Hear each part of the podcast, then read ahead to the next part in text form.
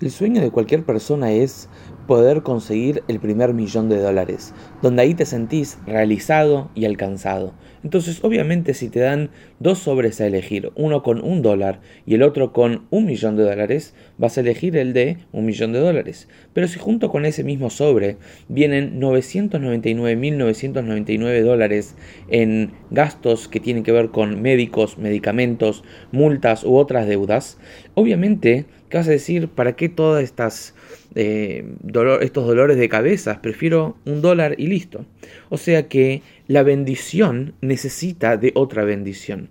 La bendición de recibir el dinero u otro eh, beneficio o otra bendición tiene que venir con otra bendición para proteger eso bueno y que pueda tener una, una buena utilidad.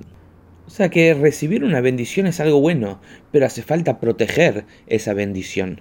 Cuando alguien se compra un auto, una casa, una ropa, el deseo es que lo pueda usar para bien. O sea, tuvo ya la bendición de poder comprar ese auto, esa casa o esa ropa, y ahora le damos una nueva bendición que pueda tener un buen uso.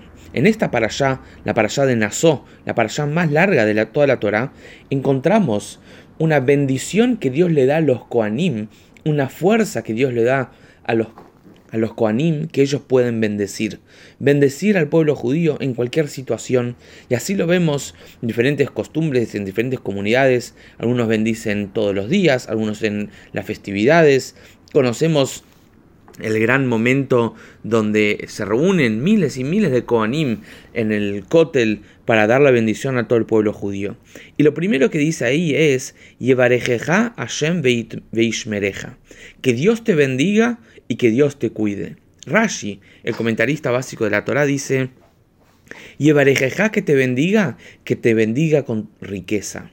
Veishmereja y que te proteja, que proteja esa riqueza que pueda ser utilizada para bien.